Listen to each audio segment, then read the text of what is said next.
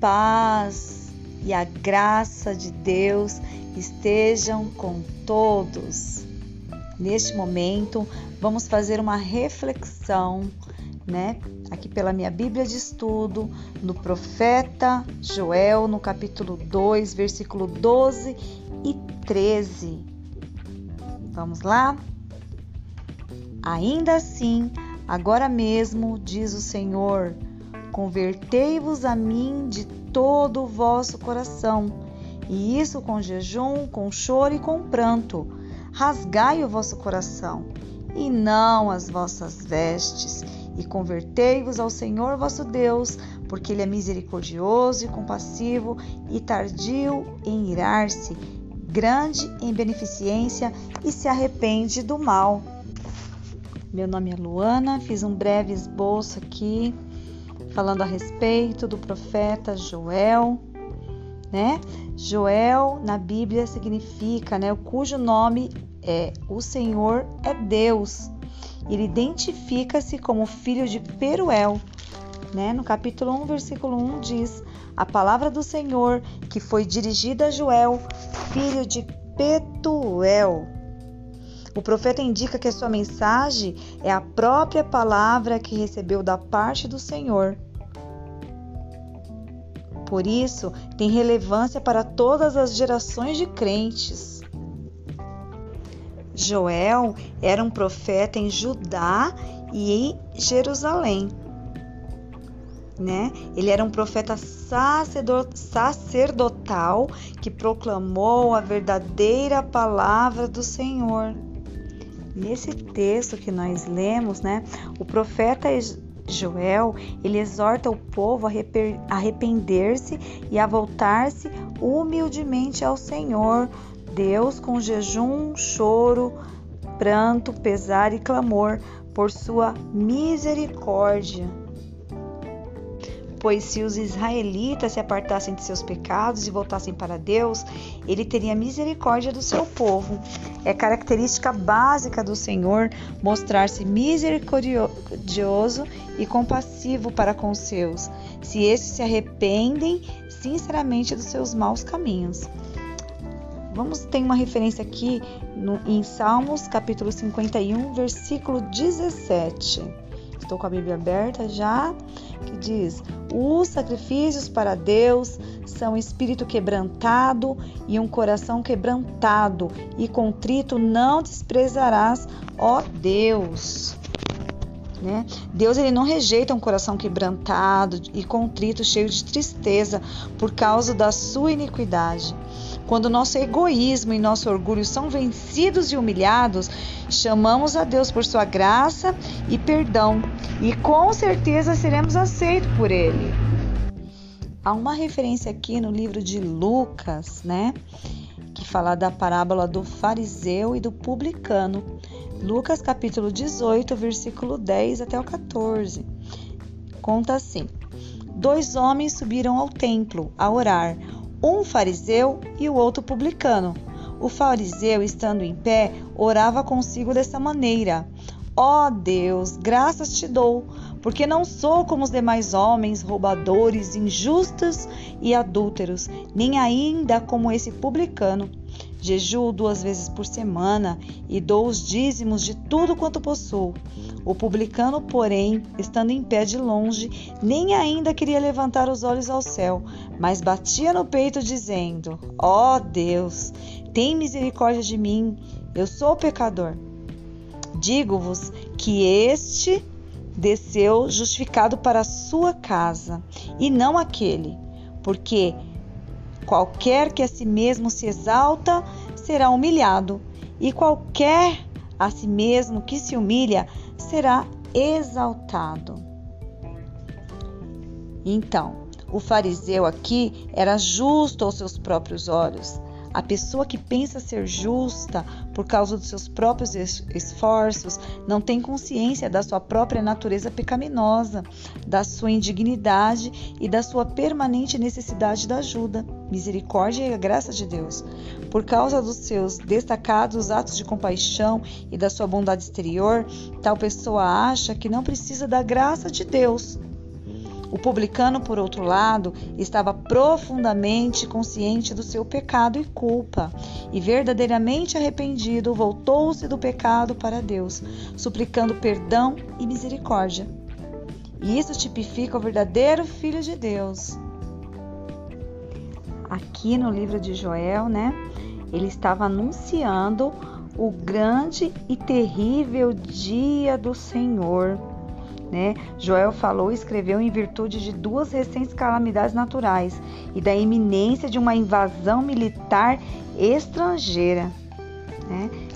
Haviam três propósitos: ajuntar o povo diante do Senhor numa grande assembleia solene, exortar o povo a se arrepender, se voltar humildemente ao Senhor né, com jejum, pranto e clamar pela misericórdia de Deus e registrar a palavra profética ao seu povo por ocasião do seu sincero arrependimento. E após eh, esse quebrantamento, esse arrependimento, o Senhor, né, é, disse a respeito de, do derramamento do Espírito Santo sobre toda a humanidade né, em consequência do humilde arrependimento de Judá. Aqui no versículo 17 do capítulo 2, no livro do profeta Joel, diz assim, né? Chorem os sacerdotes, ministros do Senhor, entre o alpendre e o altar, e digam: Poupa o teu povo, ó Senhor, e não entregues a tua herança ao opróbrio, para que as nações façam escárnio dele. Porque diriam entre os povos: Onde está Deus? Onde está o seu Deus? Quando os ministros, né, os intercessores, nós, servos de Deus, vemos né, o sofrimento e devastação entre a humanidade, entre o povo, né, nós devemos dar o exemplo de contrição, de tristeza, né, é, para que o povo venha se voltar para Deus com o coração partido, choro e, e uma oração intensa. Deus ele espera que os seus ministros intercedam, né? Orem com interesse de coração, para que o povo seja poupado da calamidade física e espiritual. O Senhor deseja que eles implorem de dia e de noite pelo derramamento de sua graça e de seu espírito sobre todos, só então o povo será restaurado e renovado em seu amor e dedicação a Deus. Lá no livro de segundo a Crônicas, capítulo 7, versículo 14, né? Fala que Deus ouve do céu, né? Quando o povo se humilha diante dele, busca sua face em oração, se aparta dos seus caminhos ímpios, pecaminosos, né? Deus ele ouve do céu, revoga seu juízo temporal, renova a terra, derrama-lhe bênção, atende as orações provenientes dos corações arrependidos e humilhados. Né? Uma oração sincera, persistente, em prol de um avivamento espiritual, resulta no derramamento do Espírito Santo de Deus sobre as nossas vidas.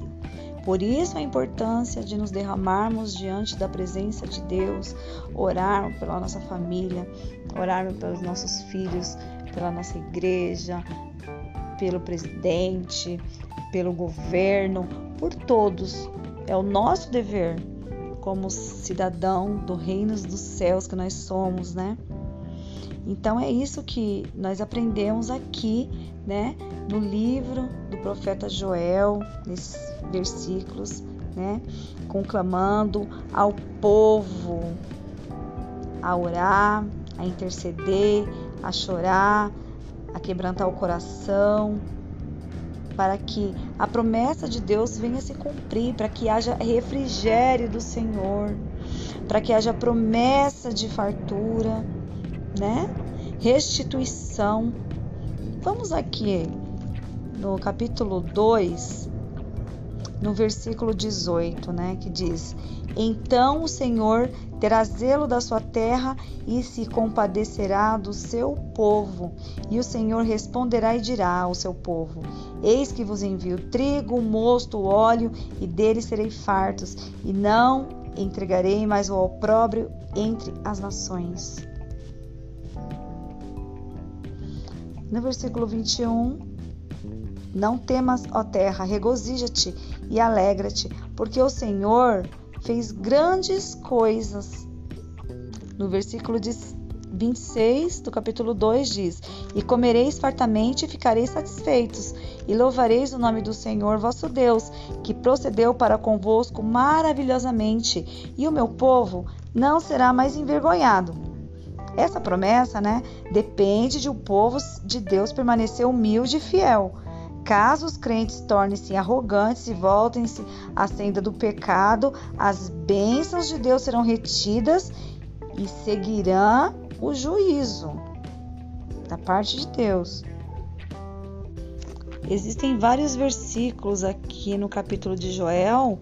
É, alternando com a mensagem do Novo Testamento, que fala sobre a profecia da descida do Espírito Santo.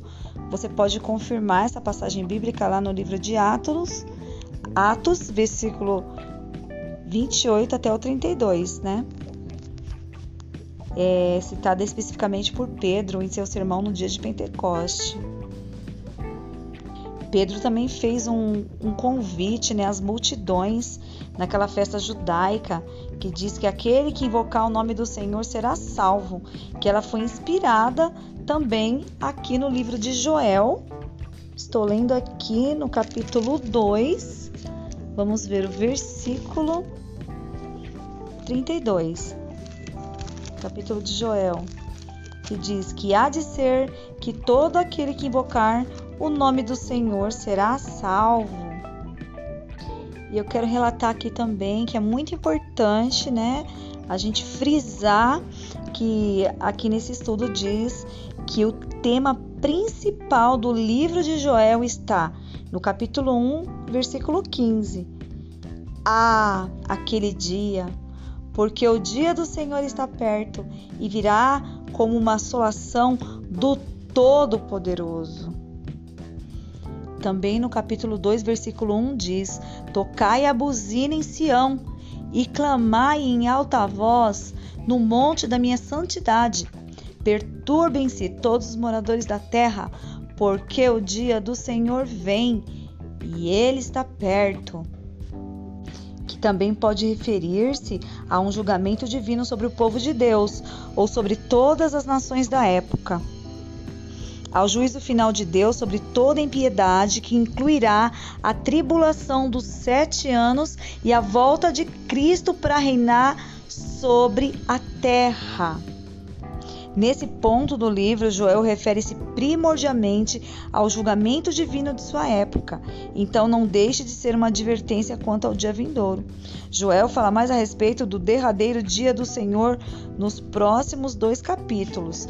Vamos verificar lá em 1 Tessalonicenses, capítulo 5 e versículo 2. Eu vou ler uma nota nessa referência para concluir né, esse estudo que nós estamos aqui juntamente aprendendo da parte de Deus juntos. Que diz assim: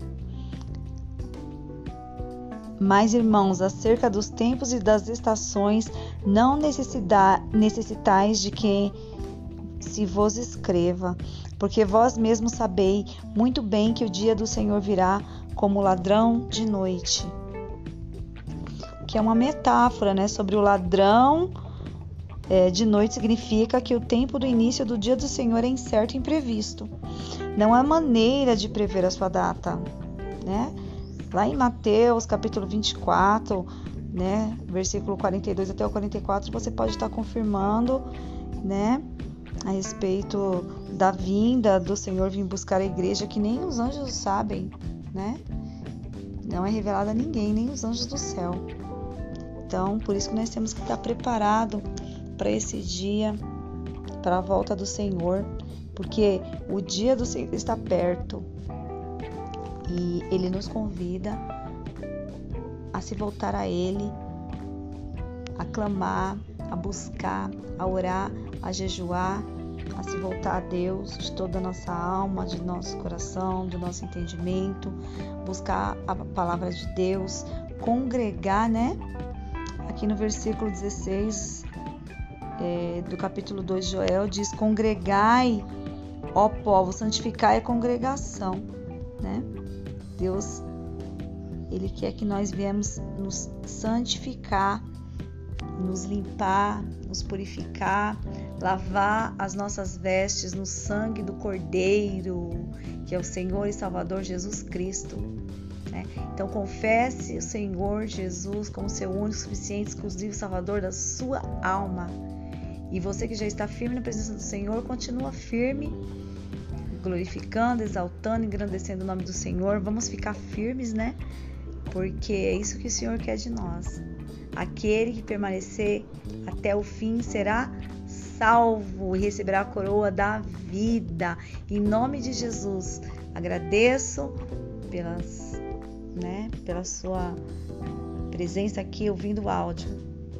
Deus abençoe a todos em nome do Senhor Jesus. Fiquem todos na paz. E o Espírito Santo de Deus revelará mais ao meu e ao seu coração estas palavras